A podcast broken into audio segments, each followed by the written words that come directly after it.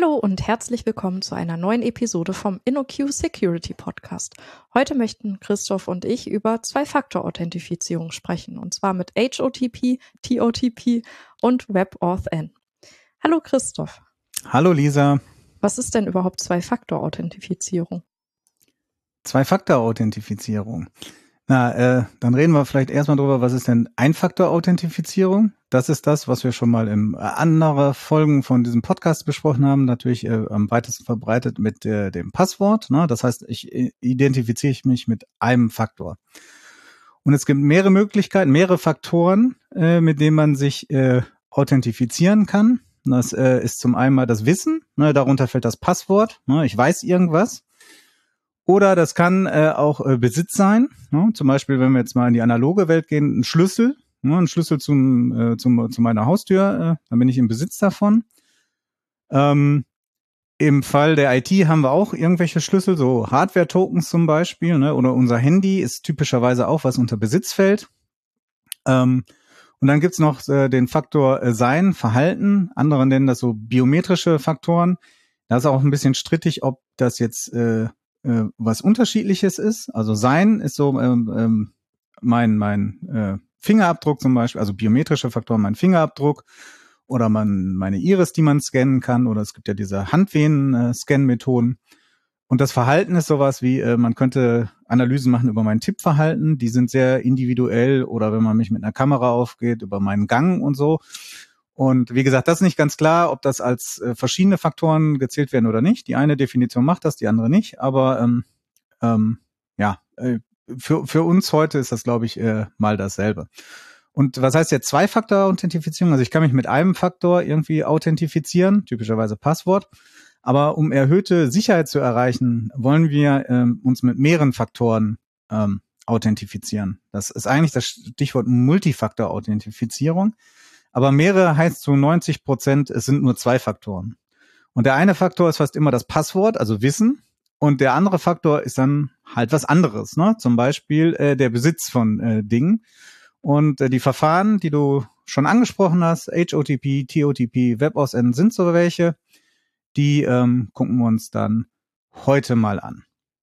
Ähm, kombiniert man immer zwei verschiedene Faktoren dabei? Also, oder würde man auch mal zweimal Wissen oder zweimal Besitz quasi als Faktoren zählen?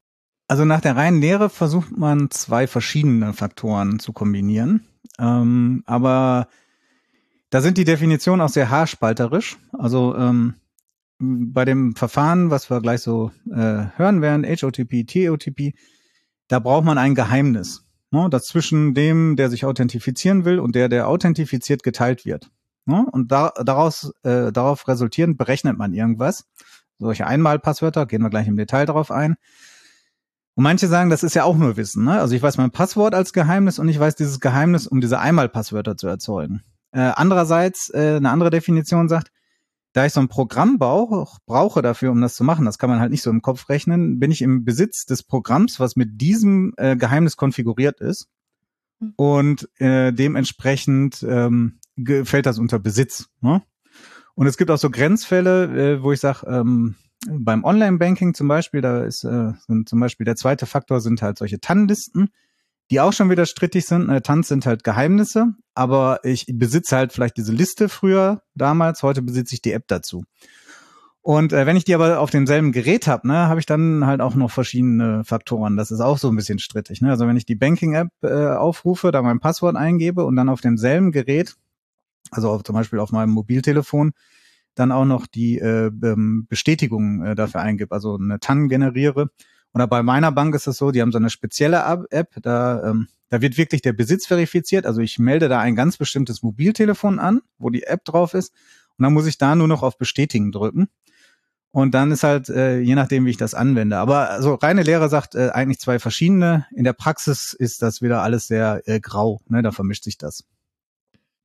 Ähm, noch einmal ganz kurz zu diesen verschiedenen Arten von den äh, zwei Faktoren. Gibt es da schon irgendwelche Sicherheitsunterschiede, zum Beispiel zwischen Besitz und Wissen, dass Besitz sicherer ist als Wissen? Oder kann man das gar nicht so pauschal sagen? Ja, das kann man nicht pauschal sagen. Ne? Kommt auch so ein bisschen auf das Bedrohungsszenario an. Ähm, also ähm, den, den mein, meine biometrischen Merkmale kann man mir leicht äh, entwenden. Ne? Also man könnte mich mit Gewalt zwingen, meinen Fingerabdruck zu geben oder einen Iris-Scan machen. Ne? Müsste man mich nur davor halten. Bei Wissen ist das schon schwieriger. Also aus dem Gehirn was extrahieren kann man nicht. Ne? Also man kann sich natürlich vorstellen, Leute können gefoltert werden und so und geben das dann trotzdem preis. Ne? Aber äh, das ist schon ein Unterschied. Und Besitz kann man mir aber auch wegnehmen. Ne? Also mein Handy könnte man mir ähm, abnehmen am Flughafen, an der Kontrolle oder so. Ähm, und das kommt dann halt, wie gesagt, ganz darauf an, in welchem, in welchem, welches Bedrohungsszenario ich denn da eingebe. Da kann ich nicht, nicht pauschal sagen, äh, wie oder was. Über Passwörter haben wir schon gesprochen. Ne? Also wenn ich jetzt sage, Wissen kann man, kann man mir nicht aus dem Gehirn entziehen, aber Passwörter haben natürlich viel, ganz viele andere Schwierigkeiten dabei. Ne? Und das ändert sich auch. Äh, ein Faktor, den wir jetzt noch nicht genannt haben, oder ein Verfahren sind ja auch äh, SMS, was sehr verbreitet war, dass man, äh, gerade auch bei Banken, dass man äh, eine SMS zu, als zweiten Faktor sozusagen zugeschickt bekommen hat. Also man loggt sich ein und dann kriegt noch eine SMS und muss die dann noch eingeben, also was in der SMS da als Code drin steht. Und SMS äh, kann man aber relativ leicht abfangen und ähm, man kann die auch umleiten, also man kann solche so ein äh, SIM-Card-Swapping nennt sich das machen, um, um äh, an die Mobilnummer eines äh, einer anderen Person zu kommen und solche Sachen. Also ändert sich auch so ein bisschen. Von daher, also da würde ich jetzt nicht äh, pauschal was zu sagen, eins ist besser als das andere. Aber meistens wird man eine Form von Wissen, Besitz haben und vielleicht sogar Biometrie. Ne? Also man hat ein Passwort und ich besitze das Handy, wo ich äh, mein zweites, mein One-Time-Passwort äh, kriege, aber das Handy muss ich auch noch entsperren mit Biometrie. Da könnte man auch sagen, man braucht drei Faktoren. Ne? Also von daher, ja, damit ist man wahrscheinlich schon ganz sicher. Also, ähm, aber wie gesagt, pauschal würde ich das nicht bewerten wollen, was besser als das äh, eins besser als das andere ist. Ähm, es ist wahrscheinlich alles gut. Ich fand es charmant, wie du gesagt hast, es wäre leicht an deinen Fingerabdruck zu kommen, weil man kann ja einfach deinen Finger da drauf drücken. Äh, Werde ich beim nächsten Event ausprobieren. Ähm, ja, nicht nur das, also Finger ist sogar wirklich leicht. Ne? Ähm, das, das wurde ja schon bewiesen, dass man die ja auch, ähm, da gab es ja mal äh, berühmt hier von, äh, ich glaube, äh, von dem vom Schäuble, als er noch Innenminister war, dass man das äh, aus dem Foto rekonstruiert hat auf mehrere Meter, so ein Fingerabdruck.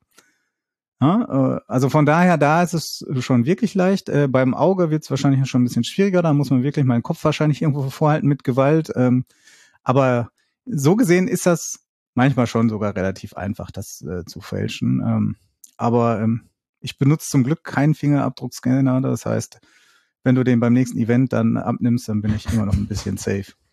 Und da, vielleicht sollten wir noch über eins reden, äh, bei Biometrie.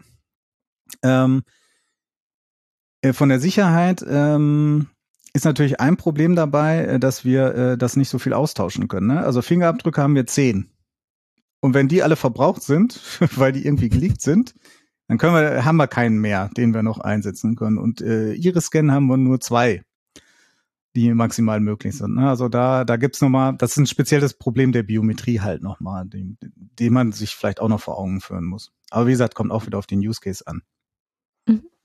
Okay, jetzt haben wir, glaube ich, genug über diese anfänglichen Dinge gesprochen. Wir wollten ja eigentlich auf die äh, speziellen Verfahren eingehen. Ähm, du hattest als erstes Verfahren HOTP genannt. Was versteckt sich denn dahinter? Ja, das ist das äh, äh, HMAC One-Time-Passwort. Also HMAC ist ja äh, Hash-based äh, Message Authentication Code und ähm, wie funktioniert das? Also ähm, als zweiten Faktor ähm, beziehungsweise, was bekomme ich da raus? Ich bekomme da ein One-Time-Passwort raus, also ein Passwort, was ich nur einmalig benutzen kann. Und dieses Passwort ist in der Regel äh, eine Zahl mit äh, sechs Stellen, also sechs Ziffern. Ne? Es kann unterschiedlich sein, man kann das auch höher machen, äh, auf, ich glaube, sechs bis acht ist so definiert.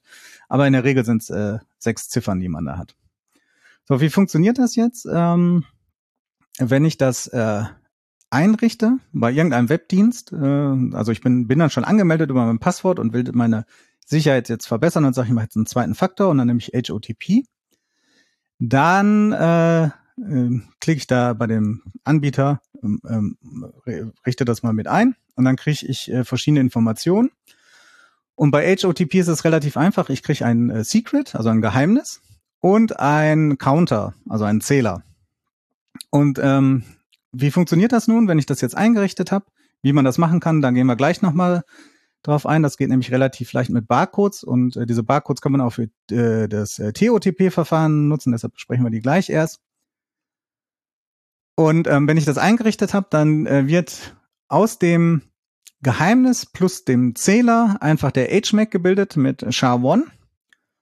Und dann kriege ich halt äh, irgendwie so 160 Bit raus äh, und äh, die sind ein bisschen lang, um die sozusagen als äh, Passwort zu nutzen. Deshalb wird aus diesen 160 Bit nochmal diese sechs Ziffern extrahiert. Dafür gibt's auch so einen Algorithmus. Da nimmt man von den von bestimmten Byte äh, ähm, die die ähm, ähm, den Wert als Offset, springt dann da rein, nimmt dann ein paar Bytes und macht noch eine Rundungsfunktion da drauf, ne? Und äh, dann kriegt man halt sechs Ziffern raus, damit man nicht irgendwie so ein 160-Bit, also irgend so einen langen ASCII äh, oder Base 64 String eingeben muss, kriegt man halt diese ähm, sechs Ziffern. Also das heißt, HMAC über Geheimnis und Counter, dann so eine Truncate-Funktion, die sechs Ziffern liefert und dann geht das. So. Und damit das, wir haben ja gesagt, One-Time-Passwort nur einmalig ist, äh, heißt das, äh, wenn ich das jetzt einmal errechnet habe, wird dieser Zähler hochgezählt. Ja? Und das heißt, so ein HMAC ist äh, durch äh, die verschiedenen Eingabeparameter, weil der Zähler immer wieder einen anderen Wert hat, immer weiter hochgezählt wird, äh, kommt halt immer wieder ein neues Passwort raus. Ja? Und das ähm, kann man dann eingeben.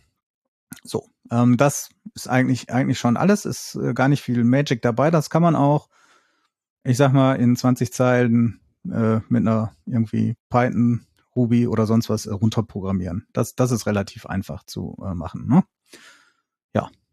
Das hört sich ja eigentlich ganz, äh, ja, nicht nur einfach an, sondern auch verständlich und äh, eigentlich auf den ersten äh, Blick erstmal sicher. Gibt es irgendwelche Probleme damit?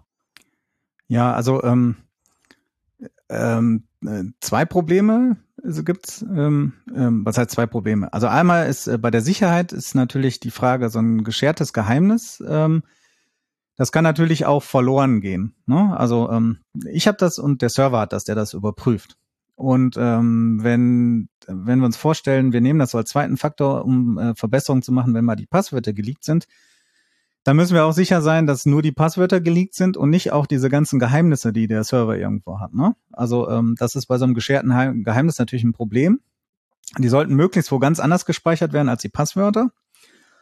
Und äh, das andere äh, größere Problem dabei, äh, das jetzt nicht die Security betrifft, ist bei der Usability, ähm, ist der Fall, wenn diese Counter mal nicht synchron sind. Dann äh, produzieren die ja verschiedene Passwörter. Und das kann ganz leicht passieren, so, ähm, also ich klicke mal, kriege irgendein Passwort, gebe das ein, dazwischen bricht die Netzwerkverbindung an, der Server erreicht das nicht. Ähm, und dann muss ich nochmal klicken vielleicht, weil ich, weil ich die App schon wieder ausgemacht habe. Und dann ist der Counter von meinem einen weiter als der auf dem Server, weil der geht weiter, wenn er ein neues berechnet. Und äh, es kann auch der umgekehrte Fall sein. Der Server hat mich authentifiziert, aber bevor ich irgendeine Antwort kriege, also äh, mein Browser die neue Seite mit Authentifizierung und vielleicht mit einem Cookie dafür, ähm, der, der meinen authentifizierten Status ausweist, äh, ähm, geht auch irgendwas verloren auf der Netzwerkstrecke oder so, äh, dann ist der Server-Counter vielleicht ein weiter. Ne?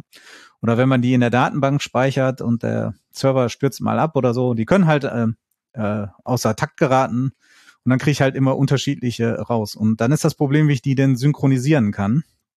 Ähm, und da ist das Problem, da gibt's nur einen Vorschlag, äh, aber kein spezifisches standardisiertes Protokoll. Der Vorschlag in der RFC heißt, ich rechne immer mehrere im Voraus und äh, habe so ein, äh, also auf dem Server und lass mehrere gültig sein. Was weiß ich, ich berechne immer zwei, drei und sage, die sind jetzt erstmal gültig dabei, um dann vielleicht wieder irgendwie in den Takt zu kommen. Das ist natürlich doof, wenn ich mehrere gültige habe und das wird mal abgefangen oder so. Ne? Also es sollte ja nur einmal gültig äh, sein und dann verbraucht und so. Das weiß ich nicht. Da musste man sich darauf einigen, wie viele das sind und so. Das ist nicht gut, ehrlich gesagt. Und ähm, die andere Möglichkeit ist halt natürlich, dass man irgendwie versucht, das manuell wieder zu machen oder neu einrichtet. Hm. Ähm, das Ganze, man könnte ja sagen, okay, meine App richte ich neu, neu ein, neues Geheimnis, neuer Counter und dann geht's wieder, aber das ist halt relativ unkomfortabel dabei. Ne? Und äh, naja, das hatten wir schon mal bei den Passwörtern, äh, gute UX und auch bei den Passwortmanagern in der letzten Folge. Gute UX ist sehr wichtig dafür, dass das äh, Endnutzer annehmen ne? und nicht nur die Techies wie wir, sondern auch so in die breite Masse kommen. Und das wollen wir, wir wollen ja alle mehr Sicherheit und äh, Zwei-Faktor-Authentifizierung bietet uns das und dann brauchen wir auch ein Verfahren, was ja einfach anzuwenden ist. Fällt dir gerade irgendein Beispiel aus der Praxis ein, wer HOTP verwendet? Ähm, Also ähm, auf der Cl Client-Seite macht das äh, Google Authenticator kann dieses HOTP-Verfahren und ich meine auch Microsoft kann das auch. Bin mir nicht ganz sicher. Es gibt also ein paar Clients dafür, ähm, aber ähm, in, auf der Serverseite tun das nur noch wenige, weil die nehmen eigentlich jetzt alle das äh, TOTP-Verfahren, was ein bisschen besser ist an der Stelle. Ja, dann äh, lass uns direkt dahin springen. Was ist denn TOTP und warum ist das besser? Ja, TOTP äh, steht für Time-Based äh, One-Time-Password. Und ähm, das ist relativ ähnlich. Da wird auch über ein HMAC mit einem Geheimnis äh, und einen zweiten Parameter, äh, ein äh, Passwort erzeugt, auch wieder mit so einer Truncate-Funktion. Äh, der Unterschied ist, diesmal kann dieser HMAC auch äh, SHA-256 oder 384, also die anderen SHA-Funktionen nehmen. Also äh, kriegt dann noch ein äh, bisschen mehr Entropie raus. Und ähm, dieser Parameter, dieser zweite Parameter unterscheidet sich. Das ist jetzt halt kein Zähler mehr, sondern das ist äh, die Zeit. Und zwar ist das die Zeit eigentlich so typischerweise im 30-Sekunden-Takt. Ne? Also man nimmt irgendwie die äh, Ursprungszeit äh, der, der Unix-Uhr, das ist ja irgendwann 1979, hast du nicht gesehen, ähm, und die aktuelle Zeit. Und dann also zieht man von der aktuellen Zeit äh, diesen Startpunkt ab und äh, teilt das dann durch 30 und rundet das und dann hat man halt äh, sozusagen alle 30 Sekunden einen Sprung in dem äh, Passwort. Deshalb ist halt, wenn man, wer diese äh, Authenticator-Apps auf seinem Mobiltelefon kennt, sieht man immer, wie lang die noch gültig sind. Beim Google Authenticator werden die dann am Ende auch so rot und zeigen, die sind nicht mehr lange gültig und dann springt es irgendwann um und dann hat man das nächste. Ne? Und dann kommt man nicht aus dem Takt, solange die Uhren äh, vernünftig synchronisiert sind. Und das Gute ist, also Server sind normalerweise mit irgendwie äh, an NTP-Server äh, angeschlossen in irgendeiner Form und haben immer eine vernünftige Uhr oder sollte man von ausgehen. Gerade also solche Server sollten das haben. Und äh, wo man das typischerweise ein, äh, anwendet, sind ja diese Mobiltelefon-Apps. Äh, ne? Google Authenticator, Microsoft Authenticator, Free OTP, ähm, gibt es ganz viele. Also mein Mobiltelefon ist halt auch immer irgendwie am Netz und kann die aktuelle Uhrzeit ziehen. Und deshalb sind die relativ genau und haben minimalen Time Drift. Und das heißt, da brauche ich äh, eigentlich das nie groß synchronisieren. Synchronisieren heißt, die Uhr muss mal wieder richtig gestellt werden. Und das macht das äh, Mobiltelefon ja automatisch. Ne? Also von daher ist das gar nicht schlecht. Äh, und besser als das HOTP. Mhm. Ähm, gibt es denn aber, also es hört sich jetzt ja so an, als würde es überhaupt keine Probleme damit geben, aber gibt es nicht doch irgendwelche Angriffsszenarien oder Probleme mit dem TOTP? Ja, TOTP ist auch äh, nicht problemfrei. Ähm, also wir haben dasselbe Problem bei, bei wie bei äh, HOTP. Das Secret kann natürlich leaken ne? auf der äh, ähm, auf dem Application Server, der wo das benutzt wird. Ähm, kann natürlich auch in der App liegen ähm, dabei. Das das ist auch klar. Ähm, aber das das ist sowieso schwierig, wenn man keine ähm, Hardware-Tokens benutzt. Da kommen wir gleich äh, vielleicht nochmal drauf bei WebOSN. Ähm, aber das größere Problem, wenn es auf der Serverseite liegt. Und das ähm, andere ist, ähm, so, wenn ich dann doch kein Mobiltelefon benutze, sondern vielleicht irgendwie so, ein, so eine Hardware, äh, damit zum Beispiel das Secret auf meinem, meiner, meiner App nicht liegen kann. Also dedizierte Hardware mit so einer Anzeige. Dann ist da, dann ist das nicht am Netz und dann hat das auch keine Uhr, äh, die sich äh, automatisch synchronisiert. Und solche Uhren gehen auf Dauer, wenn man das über so eine Nutzungszeit von vielleicht zwei, drei Jahren sieht, äh, dann kriegen die schon ganz schön Time Drift. Ne? Gerade so äh, äh, gut funktionierende Uhren sind auch nicht ganz so billig. Und wenn dann eine etwas billigere eingebaut wird, dann hat man da ein Problem. Und äh, da gibt's auch keinen großen standardisierten Sync. Es gibt in der RFC auch den Vorschlag zu sehen, okay, ähm, ich mache jetzt auch so ein Fenster. Ich nehme sozusagen von den letzten 30 Sekunden, von den aktuellen äh, 30 Sekunden und ich berechne schon die nächsten 30 Sekunden sozusagen im Voraus. Und dann gucke ich so äh, ungefähr, wenn das kommt, äh, ob ich so ein Time Drift erm ermitteln kann. Ne? Also ob das immer irgendwie das äh, hinter mir ist und, oder immer vor mir und kann versuchen, dass dann so ein äh, die die meine Uhr danach zu stellen nach der der Uhr, die dann falsch geht sozusagen. Das ist aber problematisch, weil also A nicht standardisiert, B muss ich das halt für, für jeden des Token dann einzeln machen. Da muss ich ja immer diesen Time Drift haben und äh, man kann das auch nur sehr ungenau bestimmen, weil ich weiß ja gar nicht, wie oft der mir so einen Token schickt. Ne? Also äh, eigentlich müsste ich ja relativ viele Messpunkte haben, um das zu bestimmen. Ne? Und deshalb ist, äh, wird, wird in der RFC auch gesagt, ja, man könnte auch sagen, äh, wenn man die mal wieder erstellen will, dann soll der Nutzer einfach mal äh, irgendwie vier, fünf Tokens hintereinander schicken, ne? äh, gerade auch so für den Zeitübergang, um den Timedrift festzustellen. Aber dazu müsste man dann halt eine extra Funktion machen, wo man jetzt sozusagen in der Web-Oberfläche sagt, Uhr synchronisieren und dann gebe ich erstmal zwei Minuten lang irgendwelche Tokens ein, damit der Server ungefähr weiß, wie die Uhr auf meinem Hardware-Device äh, gerade läuft. Ne? Deshalb ist das da nicht so gut. Und es gibt auch gar nicht so viele davon, von diesen Hardware-Devices, wo das so, so, eine Anzeige oder so hat ähm, dabei. Ne? Also man kennt das vielleicht so, äh, diese RSA-Tokens, äh, diese Secure-ID-Dinger, äh, so wird, so sehen die aus. Äh, ne? Da ist dann so eine Segmentanzeige drin und dann läuft das und äh, hat eine Batterie und alles ist gut. Äh, wobei man sagen muss, jetzt diese RSA-Tokens sind, äh, benutzen ein anderes Verfahren. Ne? Die benutzen äh, ein eigenes Verfahren, das auf AES basiert. Ähm, spielt aber keine Rolle, so sehen die Dinger halt auch aus und die kennen vielleicht, oder die hat, hat man vielleicht schon mal gesehen, ne, diese RSA-Dinger. Ja, und deshalb, äh, also auf dem, auf dem Mobiltelefon überhaupt kein Problem. Uhr ist äh, synchronisiert. Auf so einem Hardware-Device, äh, naja, geht so. Mhm. Ähm, genau, was du vorhin noch irgendwie sagtest, es gibt da so verrückte Barcodes zum Einrichten, hast du bei HOTP gesagt und dann hast du gesagt, da reden wir aber bei TOTP nochmal drüber. Ähm, ich, also was meintest du mit äh, Barcodes, mit irgendwelchen lustigen URLs oder was auch immer zum Einrichten dafür? Ja, äh, das ist, es gibt, ähm, also die, die äh, Barcodes sind, äh, ist erst immer gar nicht das äh, Gute daran, sondern in den Barcodes steckt eine URL. Und äh, diese URL äh, die richtet mir mein, äh, mein Authenticator-Programm ein. Und da gibt's so einen äh, informellen Standard, ähm, der ist ähm, beziehungsweise ein Proposed äh, Standard, der aber eigentlich von allen so benutzt wird. Da hat man äh, ein, ein äh, eigenes äh, äh URL-Schema äh, gemacht. Also äh, da beginnt's halt dann nicht vorne mit HTTP oder HTTPS, sondern mit OTP OS Doppelpunkt äh, Doppelslash. Und dann äh, kommt ähm, äh, kommen die ganzen Parameter. Dann kommt zuerst nämlich der Typ. Dann steht der Typ heißt entweder HOTP oder TOTP. Und dann kommt ein äh, Slash und dann kommt der Label. Der Label ist dann sozusagen der ähm, äh, äh, Account äh, ist, ist da drin und zwar aus dem Issue und dem Account Name. Also da wird dann drin stehen zum Beispiel example.org und dann Doppelpunkt äh, Christoph at InnoQ äh, also die, die, äh, der, der Name, mit dem man sich anmeldet. Ne? Es muss gar keine E-Mail-Adresse sein. Man könnte ja auch was anderes sein, womit man sich anmeldet, aber dann kann man sehen, für welchen Account ist der denn. Und dann kommen äh, noch als äh, Query-Parameters, also optional, äh, die, ähm, die eigentlichen Parameter, um das zu, ähm, um das einzurichten. Da ist das einmal das Secret drin, das ist Base 32 äh, encoded äh, da drin. Dann ist nochmal der Issuer drin, ne, der sollte dann gleich sein wie mit dem äh, vorne, äh, der ist aber auch optional. Warum man den doppelt da reingemacht hat, ist mir nicht so ganz klar.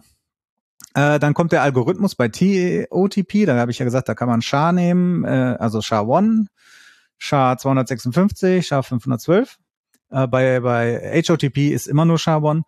Dann kann ich äh, feststellen, äh, ähm, festlegen, wie viele Ziffern ich bekommen soll. Ne? Also standardmäßig sind sechs, aber ich könnte auch sagen, ich will jetzt aber acht oder sieben haben. Äh, ich kann den Counter mitgeben, den Startcounter, muss nicht bei eins sein. Ähm, für HOTP und für TOTP könnte ich noch mitgeben, äh, die, die, ähm, äh, die, die, das Zeitintervall, wie lange das gültig sein soll. Das ist standardmäßig 30 Sekunden, aber ich könnte auch sagen, wir machen nur 15 Sekunden oder 60 Sekunden äh, ne, das kann man dann einstellen, so je nach äh, Sicherheitsbedürfnis. Ne? Ähm, also wenn man es gemein macht, dann macht man viele Ziffern und äh, die äh, den Intervall sehr klein. Da muss man schnell tippen. Aber ja, wie gesagt, äh, standardmäßig sind es 30 Sekunden und sechs Ziffern. Ne? Und das ist dann in der URL und auf dem äh, Mobiltelefon haben sich dann die die ähm, Authenticator-Apps auf diese URL registriert. Ne? Sagen wir mal, der Microsoft Authenticator ist darauf registriert und wenn so eine URL aufgerufen wird, dann wird der Authenticator aufgerufen und der kriegt dann, kann dann die Parameter auslesen und kann sich äh, selbstständig konfigurieren. Und der Barcode wird halt dazu benutzt, äh, um diese, diese URL zu codieren. Dann brauche ich halt, ihr, jedes Mobiltelefon hat ja auch einen Fotoapparat und wahrscheinlich auch einen Barcode-Scanner drin. Und dann ähm, wird er gescannt, dann wird die URL geöffnet oder versucht zu öffnen oder ich werde gefragt, möchtest du die öffnen? Und dann öffnet der vielleicht mein meinen Microsoft Authenticator oder wenn ich mehr habe, dann werde ich vielleicht auch gefragt, welchen willst du denn jetzt öffnen? Und dann ist das alles eingerichtet. Und das ist halt was, was sehr äh, gut ist für den Endnutzer. Also wenn ich so ein, so ein äh, äh, Geheimnis da eintippen muss, äh, was ja auch länger ist äh, irgendwie, dann wird das schon und dann auch noch vielleicht den Name äh, plus Account und plus sonstiges, also so eine äh, relativ viele Parameter auf so einer Mobiltelefon-Tastatur ist das ja nicht so bequem. Ne? Deshalb ist so ein äh, ähm, Barcode äh, echt, echt super. Ne? Kann ich machen, äh, fertig. Und ähm, das bietet auch die Möglichkeit, äh, ein Backup anzulegen. Dann einfach den, äh, den Barcode beziehungsweise die URL im Passwort, Passwortmanager hinterlegen oder wie meinst du mit dem Backup?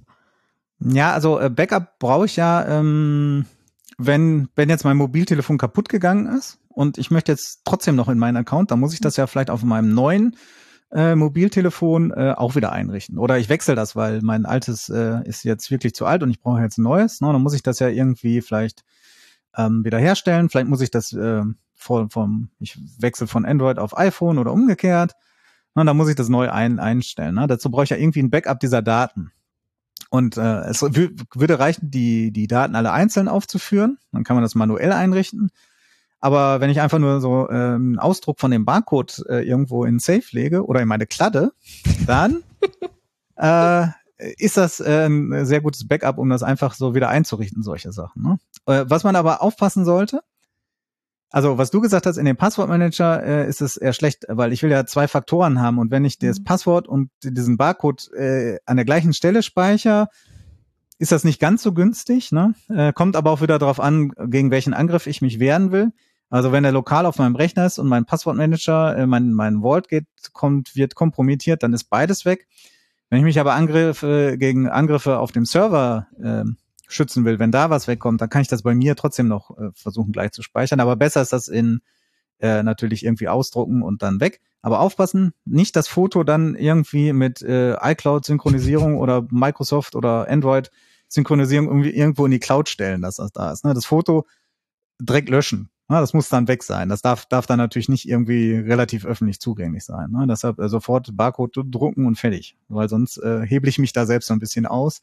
Ich glaube, das ist die größte Falle so für den Endnutzer, das ist total komfortabel oder so, aber das, ich wette auf ganz vielen Mobiltelefonen, die das benutzen und sich nicht wirklich so auskennen, äh, liegen noch Fotos von diesen Barcodes rum, die dann vielleicht auch noch irgendwo hin synchronisiert werden und vielleicht sogar noch öffentlich gemacht werden. Hier guck mir meine Fotogalerie.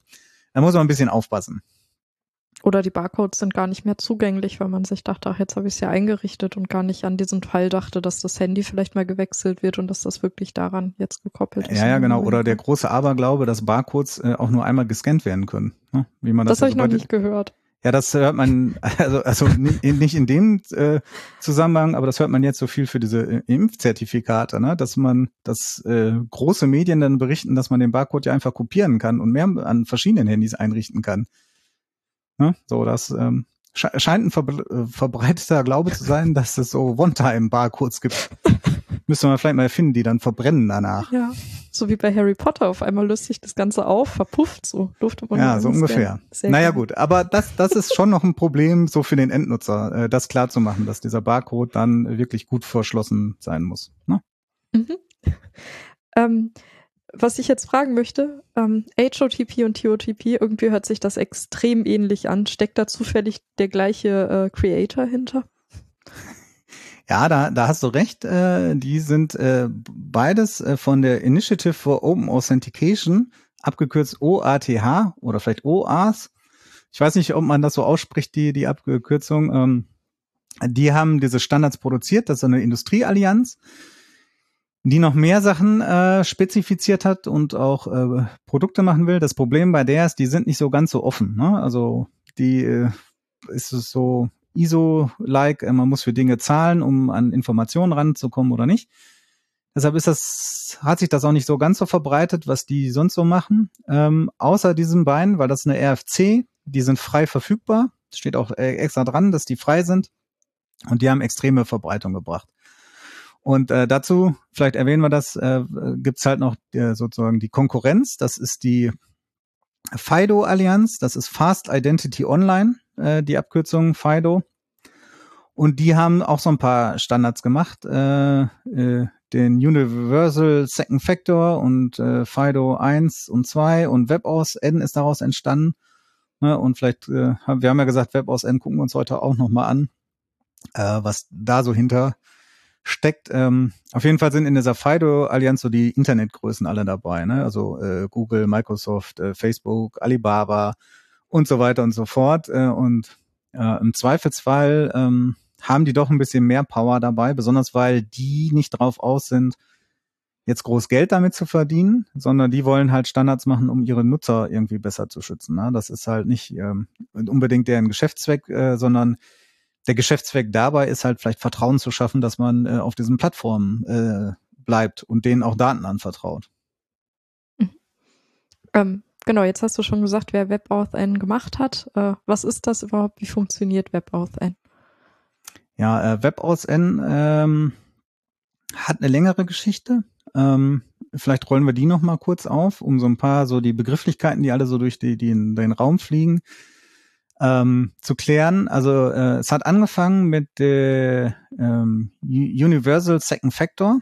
Das war so eine Initiative, da war Google dabei und äh, Ubico, die diese Ubico-Keys herstellen und noch ein anderer Hardware-Hersteller, ich glaube NXP, äh, bin ich mir jetzt nicht ganz sicher, äh, die das gemacht haben. Und andere haben die äh, Universal Authentication F, wofür stand das F nochmal? Ähm, äh, Framework, das Universal Authentication Framework gemacht.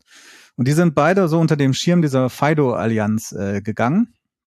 Und ähm, ähm, dann hat man, also das URF war viel umfangreicher. Da ging es darum, wie man mit Mobiltelefonen äh, sich authentifizieren kann. Und zwar nicht nur als, äh, als zweiter Faktor, sondern nur so, dass man den nutzen kann, zum Beispiel die, die Gesichtserkennung oder Fingerabdrucksensor und dass man das benutzen kann, um sich überall zu authentifizieren. Auch sein Rechner, sein Betriebssystem und sonst was oder ähm, bei irgendeinem Service, äh, so bei seiner Bank, bei, bei seinem anderen Finanzdienstleister.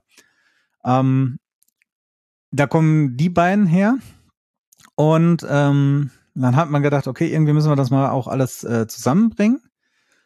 Ähm, und äh, dann ist das ähm, Ganze unter dem äh, FIDO 2.0 äh, aufgegangen. Und da äh, ist, sind zwei, eigentlich zwei Standards runter. Das ist WebOSN äh, und das Client-to-Authenticator-Protokoll. So, was ist das jetzt? Äh, äh, WebOSN ist sozusagen, ähm, das hat man an, an, an das W3C übergeben und äh, die haben das äh, weiter standardisiert. Ne? Das kam aus dieser, äh, aus diesen anderen ähm, Spezifikationen von denen und da geht es darum, so eine JavaScript-API zu machen, um im Web halt so eine Authentifizierung hinzukriegen. Und das zweite ist dieses Client-to-Authenticator-Protokoll, ähm, weil das sehr darauf abzielt, dass man nicht irgendwie eine App hat, sondern ein Hardware-Device. Also zum Beispiel so ein äh, Key von Ubico oder von Nitro oder von anderen Herstellern, also irgendwie so ein Hardware, also richtigen Besitz und Hardware dabei hat. Und um mit Hardware zu sprechen, ist das nicht so ganz so einfach. Äh, deshalb hat man das versucht, dieses äh, Protokoll äh, da zu spezifizieren. Und um es noch ein bisschen komplizierter zu machen, hat man dann das Universal Second Factor ähm, also was Google und Ubico zuerst angefangen hatten, äh, äh, auch noch dann später umbenannt äh, in das Client to Authenticator Protokoll 1. Und was jetzt benutzt ist, ist die Version 2. Ne? Ähm, und äh, ja, und WebOSN ist auch noch rückwärtskompatibel mit Extensions zu diesem Universal Second Factor.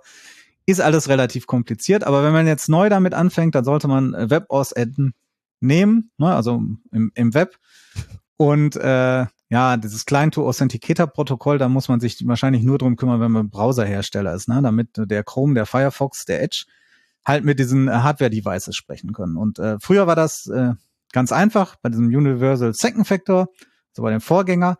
Da waren diese Devices einfach, haben sich als äh, sozusagen als Tastatur angemeldet, als Human Device Interface. Da braucht man keinen Treiber für oder nix. Ne? Das war relativ einfach. Ähm, das äh, schließt dann aber eine ganze Reihe von so äh, Möglichkeiten aus. Ne? Also wenn ich so irgendwie NFC habe oder andere Möglichkeiten, mich irgendwie dazu äh, zu authentifizieren äh, oder auch Smartcards, die jetzt nicht unbedingt als Tastatur drin sind oder andere Geräte, äh, wo es dann vielleicht auch gar nicht durch den USB-Bus irgendwie gehen soll, weil könnte man ja abhören oder so, also in Hochsicherheitsbereichen. Deshalb gibt's halt dieses Client-to-Authenticator-Protokoll eigentlich noch, um äh, solche Cases äh, abzudenken. Aber wir sind ja keine Hardware-Experten, deshalb lassen wir das mal ein bisschen vielleicht raus ne, heute, sondern und gucken mehr so um den Web-Teil, diesen WebAuthn-Teil. Ne, aber wie gesagt, beides zusammen, WebAuthn, Client-to-Authenticator Protokoll 2 ist FIDO 2. Und das ist jetzt eigentlich das, was man machen sollte heutzutage dabei. Aber das heißt auch, dass ich für WebAuthn immer einen, äh, ein Hardware-Device noch brauche. Nee, das braucht man nicht. Ach so. Ähm, das ist zwar bevorzugt sozusagen und wird auch gepusht, aber ich kann das auch in Software machen. Ne? Das ist ähm, erstmal möglich. Es gibt von der äh, Fido oder Fido ne, wird sie, glaube ich, eigentlich eher ausgesprochen, äh, so eine, auch so eine Liste von ähm, äh, wie man seinen Authenticator äh, zertifizieren kann. Äh, und da gibt's halt so äh, Level 1, 2, 3 und 3 Plus. Und da gibt's halt bestimmte Anforderungen da dran. Und Level 1 ist halt irgendwie ähm, beliebig Hardware oder Software ohne irgendwelche Anforderungen. Und äh, dann bei Level 2 braucht man irgendwie so eine Trusted Execution Engine, also auf den Prozessoren so äh, äh, spezielle Elemente, äh, wo man Berechnungen ausführen kann, die äh, von anderswo nicht zugänglich sind.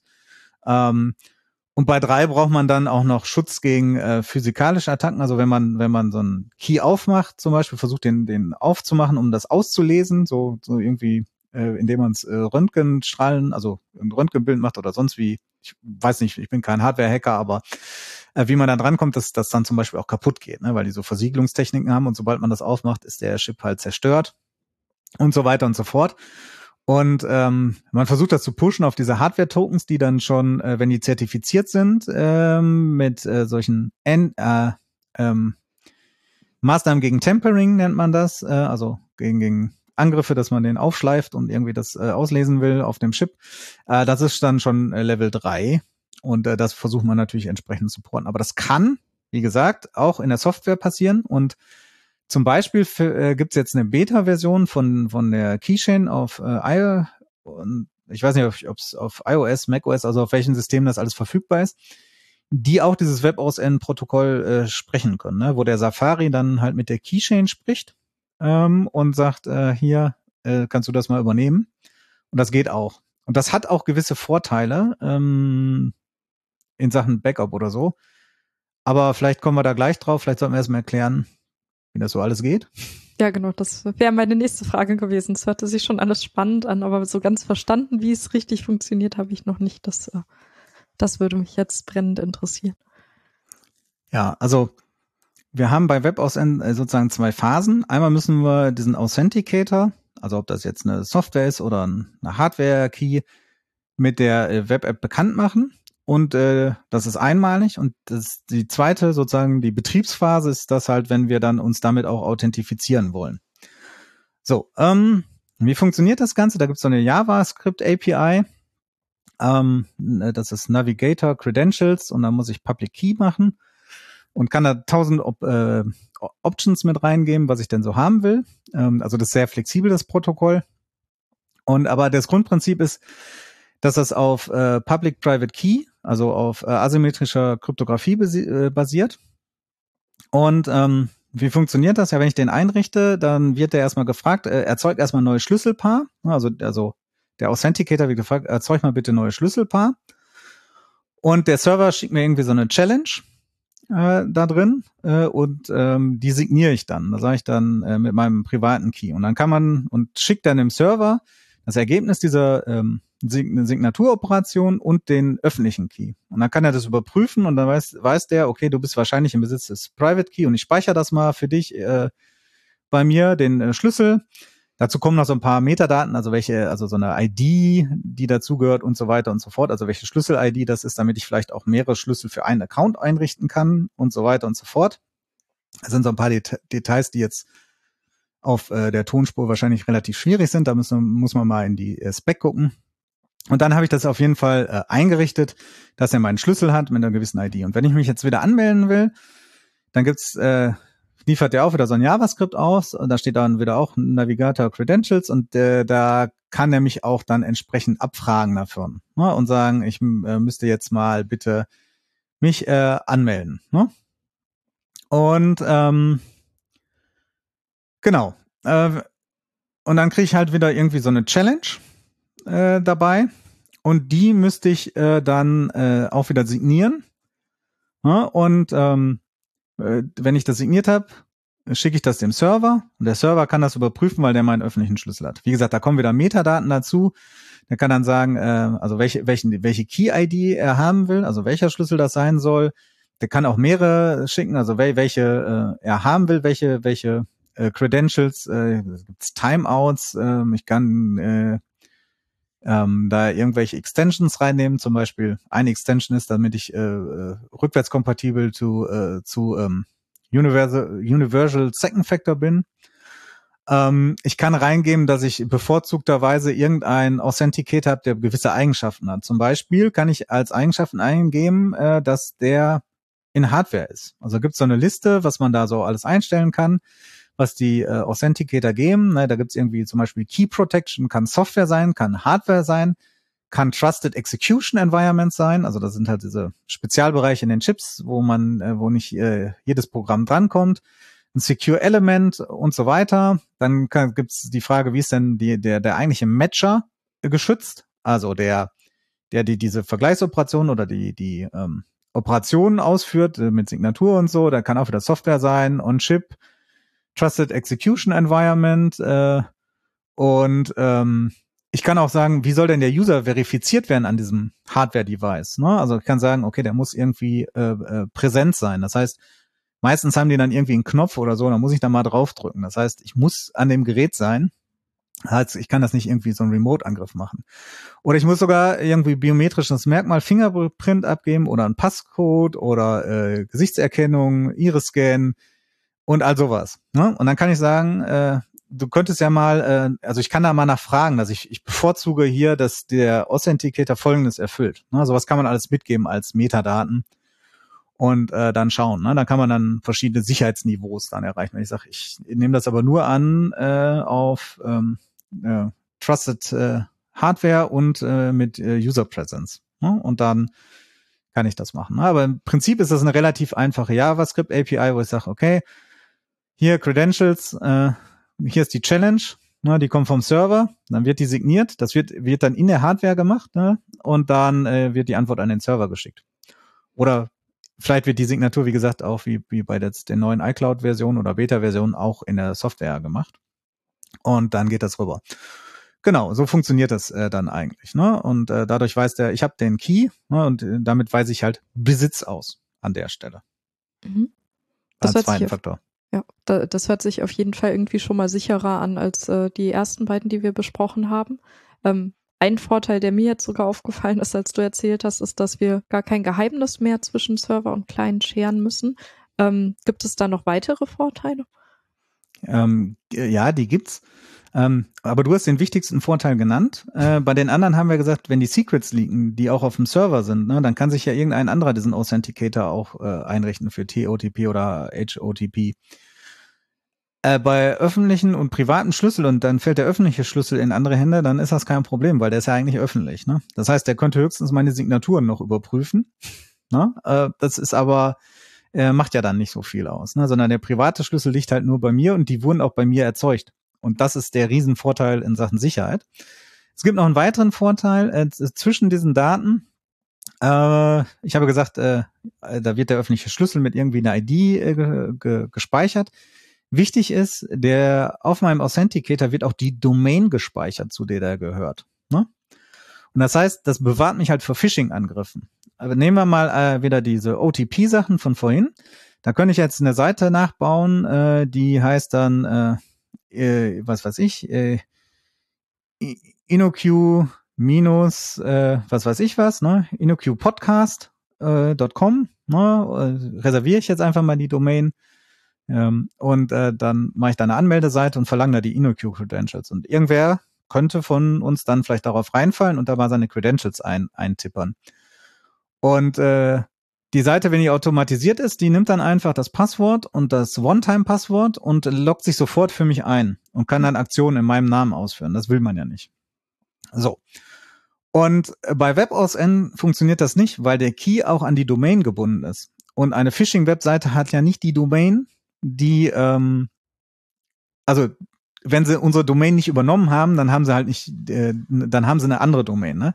Kann man zwar so schöne Sachen machen wie versuchen da irgendwelche Zeichen reinzuschmuggeln, äh, dass das so ähnlich aussieht. Gibt ja diese Angriffe mit, äh, äh, wo Buchstaben in anderen Alphabeten und anderen Zeichensätzen ganz, also gleich aussehen. Also bei dem I zum Beispiel ist das ja auch so eine Sache, dass er äh, sehr gleich aussehen kann, auch wenn man da vielleicht ein L hinmacht. Ne? So, ein L kann auch wie ein I aussehen und so weiter und so fort oder eine Eins. Ähm, das funktioniert dann alles nicht, weil der Browser äh, arbeitet halt nicht optisch, sondern er vergleicht dann halt mal die äh, Bytes und dann sagt er, nee, das ist nicht dieselbe Domain. Äh, ne, und mein Schlüssel, äh, äh, also mein, mein Authenticator, rückt dann auch den Schlüssel nicht raus, weil sagt er, nee, du äh, kannst das, äh, das ist nicht die Domain da für diesen Schlüssel, den gebe ich dir nicht. Gibt noch so ein paar Details, wie die Domain aussehen muss. Du willst halt nicht auch für jede Subdomain irgendwie was haben. Ne? Da gibt's, das wird dann wieder reduziert auf diese so effektiv registrierbare Domain und so. Das sind aber Details, die jetzt vielleicht mal für die Audiospur hier keine Rolle spielen. Ähm, das muss man dann auch mal nachlesen, wenn man das dann entsprechend äh, auf der Serverseite einrichtet und sich damit beschäftigen, welche Domains will ich denn da eigentlich mit haben. Aber generell äh, stellt der, der Browser durch das Protokoll dann sicher, äh, dass die Anfrage mit der Domain kommt und dann sagt mein Authenticator, nee, äh, mache ich nicht, ist hier wahrscheinlich ein Phishing-Angriff. Also das sagt er mir nicht, aber er wird das verweigern und dann gibt's halt einen Fehler. Ne? Und äh, das heißt, da der Angriffsvektor ist auch geschlossen. Ähm, bei so vielen Vorteilen gibt es auch Nachteile bei WebAuthn? Ja, äh, das hatte ich vorhin ein bisschen angesprochen. Äh, das Backup ist damit natürlich ein bisschen schwierig. Ne? Also man äh, will diese Hardware-Tokens auch deshalb äh, äh, ein bisschen pushen, weil da auch das Secret ja da auf der Stelle nicht raus äh, ähm, linken kann. Ne? Also wenn wir das in Software haben, haben wir immer, wie gesagt, noch ein Problem. Ne? Dann könnten wir auch selber angegriffen werden und der Key geht verloren. Und bei Hardware ist das schwierig. Ne? Und ähm, selbst wenn man mir dann den Rechner stiehlt und ich habe den Token aber in meinem Schlüsselbund, äh, kann man da, kommt man da nicht dran. Äh, das ist sehr gut für die Security, aber der Nachteil ist, ähm, die sind halt ausgelegt, dass man diese Keys auch gar nicht auslesen kann. Und das heißt, ich kann auch kein Backup machen.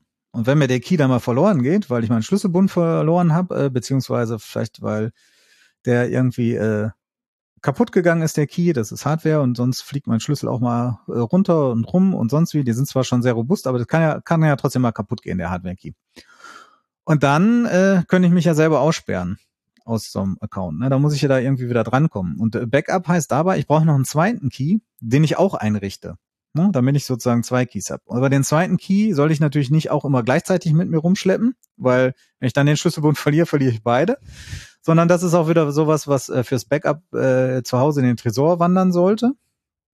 Und ähm, dann ist das Problem, wenn ich mir jetzt einen äh, Account einrichte, sagen wir mal, äh, ich bin im Büro und müsste da für einen äh, Auftraggeber, äh, werden Accounts eingerichtet und die sind damit gesichert, dann müsste ich das irgendwann nachholen, den zweiten Key. Dann müsste ich vielleicht am nächsten Tag äh, den äh, anderen Key mitnehmen und den auch nochmal einrichten und so und das kann ich leicht vergessen und ähm, naja, es ist halt schwierig, die, die sagen so äh, sozusagen zwei Keys synchron zu halten, dass alle Accounts da drauf sind. Und das andere ist, muss ich auch noch regelmäßig äh, testen. Also bei dem Barcode kann ich relativ gut sehen, ab wann irgendwie äh, ich mal da eine Kopie von machen sollte oder das äh, Papier so langsam sich auflöst. Und äh, ist auch relativ schnell, da mal äh, auf dem Kopierer dreimal den Barcode in Safe zu legen äh, diesen Key immer wieder auszuprobieren, ob da noch alles in Ordnung ist äh, und wie langlebig der ist, das ist natürlich deutlich schwieriger. Ne? Und ähm, das ist jetzt so im professionellen Umfeld, glaube ich, eher weniger das Problem. Äh, der kostet natürlich auch was. Ne? Also so ein Key kostet, ja, ein guter Key ist man wahrscheinlich bei 40, 50 Euro pro Stück. Ne? Das heißt 100 Euro. Ob man das für einen Privatgebrauch macht, ich weiß das nicht. Ne? Äh, also ähm, da sparen die Leute ja immer an der falschen Stelle. Ne? Ähm, ja, und das, das ist natürlich äh, auch so ein bisschen äh, das, das Problem mit dem WebAuthn. Da muss man gucken, welche Funktionen man da noch drauf hat. Also meistens können die dann noch das alte Verfahren. Manche können dann noch den GPG-Key oder sowas äh, schlüsseln oder für S-MIME. Und noch so, also noch ein bisschen mehr als äh, einfach nur ähm, WebAuthn. Und was die so als selber als Sicherheitsmerkmal haben, weil ähm, ich habe gerade gesagt, äh, kurz erwähnt, da ist vielleicht so ein Taster dran, den muss ich drücken. Also äh, damit die nicht einfach äh, einsteckbar sind und von anderen genutzt werden können, äh, ist es auch noch so, dass die auch noch abgesichert werden können. Zum Beispiel mit einer PIN, die dann auch mal abgefragt wird bei diesem, äh, bevor ich die dann benutzen kann. Also ich stecke den dann ein und wenn das Web aus ändern aufgerufen wird und ich benutze ihn dann zum äh, ersten Mal wieder, seit der neu äh, im, äh, eingesteckt ist im Computer, dann muss ich vielleicht die PIN eingeben. Ne? Das ist dann unterschiedlich. Das kann auch so ein bisschen über das Protokoll gesteuert werden, ob das jedes Mal abgefragt wird oder nicht. Und es gibt dann auch welche mit äh, Biometrie, also mit Fingerabdruck, die sind ein bisschen komfortabler, als sich noch eine PIN zu merken. Ne? Dann äh, steckt man den ein und die haben einen Fingerabdrucksensor drauf, kann ich dann auch mal auch noch mal drücken. Äh, und da muss man sehen, welche, welche Merkmale man so haben will, wo dann die Preisrange liegt. Ne? Also es kann von 20 bis 60 Euro sein. Die ganz billigen würde ich nicht nehmen. Es gibt auch so China-Zeug für 5 Euro. Die sind zwar irgendwie funktionabel, aber da weiß man nichts über die Langlebigkeit und auch nicht, ob die Leute da nicht ihr Geld noch mit Backdoors verdienen, anstatt mit der Hardware. Äh, da will ich schon auf äh, so äh, vertrauenswürdige Anbieter ähm, ähm, zählen. Und da gibt's einige, wie gesagt, YubiKey könnte man äh, vielleicht ne, nennen dabei NitroKey. Äh, Google bringt, hat einen eigenen Stick raus. Die, die haben so einen, ich weiß nicht, wie die heißen, aber diesen, diesen Titan äh, drauf, so ein spezieller Chip, der entwickelt ist dafür, um solche Geheimnisse zu halten. Ähm, also da gibt's gibt's eine ganze Reihe, also bestimmt ja zehn Anbieter, äh, wo man sagen kann, ja, ähm, den wird man jetzt nicht sofort zutrauen, dass sie damit Schindluder treiben. Und es gibt aber bestimmt hunderte irgendwie auf den einschlägigen äh, China-Versendern, die sehr billig ist, die man noch nie gehört hat. Ähm, da muss man, würde ich dazu raten, die äh, Finger davon zu lassen. Also, also das ist wahrscheinlich an der falschen Stelle gespart, mhm. wo ich natürlich keine Ahnung habe, ob die wirklich da irgendwelche Backdoors dran haben äh, oder nicht, aber das würde ich gar nicht riskieren wollen. Mhm. Aber du hattest ja vorhin auch gesagt, dass äh, Apple an der Software-Variante dran ist. Ähm, genau. Möglicherweise kommen da ja dann auch andere Anbieter noch hinterher und vielleicht ist das ja, ja. für den Anfang auch gar nicht so schlecht. Ja, ähm, ich glaube, Android ist da auch dran. Ich meine, die konnten dieses äh, Universal Second Factor, kannten die schon, oder da bin ich nicht ganz sicher. Schreiben wir mal in die Show Notes, dann einen Link drauf, wenn das so ist, äh, dass die das auch benutzen. Und wer das auch benutzt ähm, oder jetzt in Zukunft verstärkt benutzen will, ist Microsoft. Und zwar gibt's ja dieses Windows Hello, äh, womit man sich äh, irgendwie per äh, auch so ähnlich, äh, also mit Fingerabdruck und auch mit dem mit dem Gesichtsscan und mit anderen Merkmalen alles anmelden kann. Ich weiß gar nicht, was da alles geht. Und ähm, das ist ja dann in viele Rechner verbaut und äh, unter Windows äh, kann das auch WebOS entsprechen. Ja, dann kann man das als Authenticator benutzen. Das ist halt natürlich ganz praktisch. Dann hat man das äh, schon mal eingebaut. Da ist natürlich die Frage, äh, die wir mal ganz am Anfang hatten, wenn wir das alles auf demselben Gerät haben, sind das dann noch wirklich zwei Faktoren? Ne? Also wenn ich meinen Passwortmanager da drauf habe äh, und die Software, die irgendwie für Windows Hello die, den, den Fingerabdruck äh, gespeichert hat, äh, ne? dann ja, sind, ist man wieder nicht wirklich ganz zwei, zwei Faktor-Authentifizierung, aber ähm, besser als so nur das Passwort. Ne? Microsoft geht aber noch ein bisschen weiter. Die wollen eigentlich gar kein Passwort mehr haben und die nutzen dann WebOSN als einzige Anmeldung. Das ist eigentlich auch ein Use Case, der vorgesehen ist, dass man WebOSN als einzige Anmeldung benutzt und gar keinen zweiten Faktor äh, dafür hat. Ne? Dass man sagt, äh, ja, du meldest dich an, äh, aber mit äh, auf jeden Fall gesichert mit Biometrie. Ne? Dann reicht das uns auch als äh, einziger Faktor. Während so ein, äh, ich habe so einen Fingertipp, also wo man nur den Knopf drücken muss, also der User ist an dem Gerät, will ich sicherstellen. Das würde ich als einzigen Faktor dann nicht nehmen. Ne? Aber das ist ja bei Windows Hello auch gar nicht so. Man hat da ja ges relativ gesicherte Verfahren. Die meisten, glaube ich, oder alle biometrisch. Von daher ähm, kann, kann das sein, dass das äh, ähm, in Zukunft auch dann vielleicht in einigen Bereichen das Passwort komplett verdrängen wird. Ne? Das werden wir sehen. Kommt darauf an, auch wie das so angenommen wird. Mal schauen. Was also ist dein man, Gefühl? Ja, auf dem Mobiltelefon äh, hat sich das ja super durchgesetzt. Ne? Also äh, Fingerabdruck und Gesichtserkennung äh, nutzen wahrscheinlich 80 Prozent der Leute.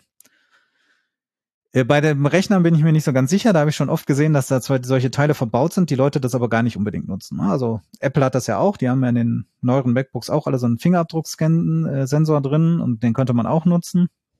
Und wie gesagt, Windows-Geräte haben das auch sehr oft und das ist halt auch irgendwie vom Betriebssystem jeweils vorgesehen, aber da sehe ich das oft, dass die Leute trotzdem irgendwie ihr Passwort zum Teil benutzen. Ähm, ja, muss man mal sehen. Ne?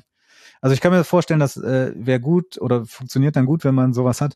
Ich habe das, äh, wenn ich das zum Beispiel auf meine Uhr habe. Ne? Man kann ja auch die Apple Watch benutzen, um sich anzumelden als äh, Dings. Ich glaube, das spricht noch nicht WebAuSN äh, darunter, aber ist, man kann sich ja sowas vorstellen, dass man so das andere Alltagsgerät äh, hat äh, und das äh, nutzt als äh, Anmeldeverfahren dann und dass das dann auch auf WebOSN aufsetzt. Ja, aber ich kann auch nicht in die Zukunft sehen, von daher, wir lassen uns mal überraschen. Aber äh, so ein, gerade wo wir alle, äh, wahrscheinlich die meisten Hörerinnen von uns ja auch in der IT arbeiten werden, äh, ist wahrscheinlich so ein Hardware-Token und WebOSN äh, schon eine gute Sache. Ne?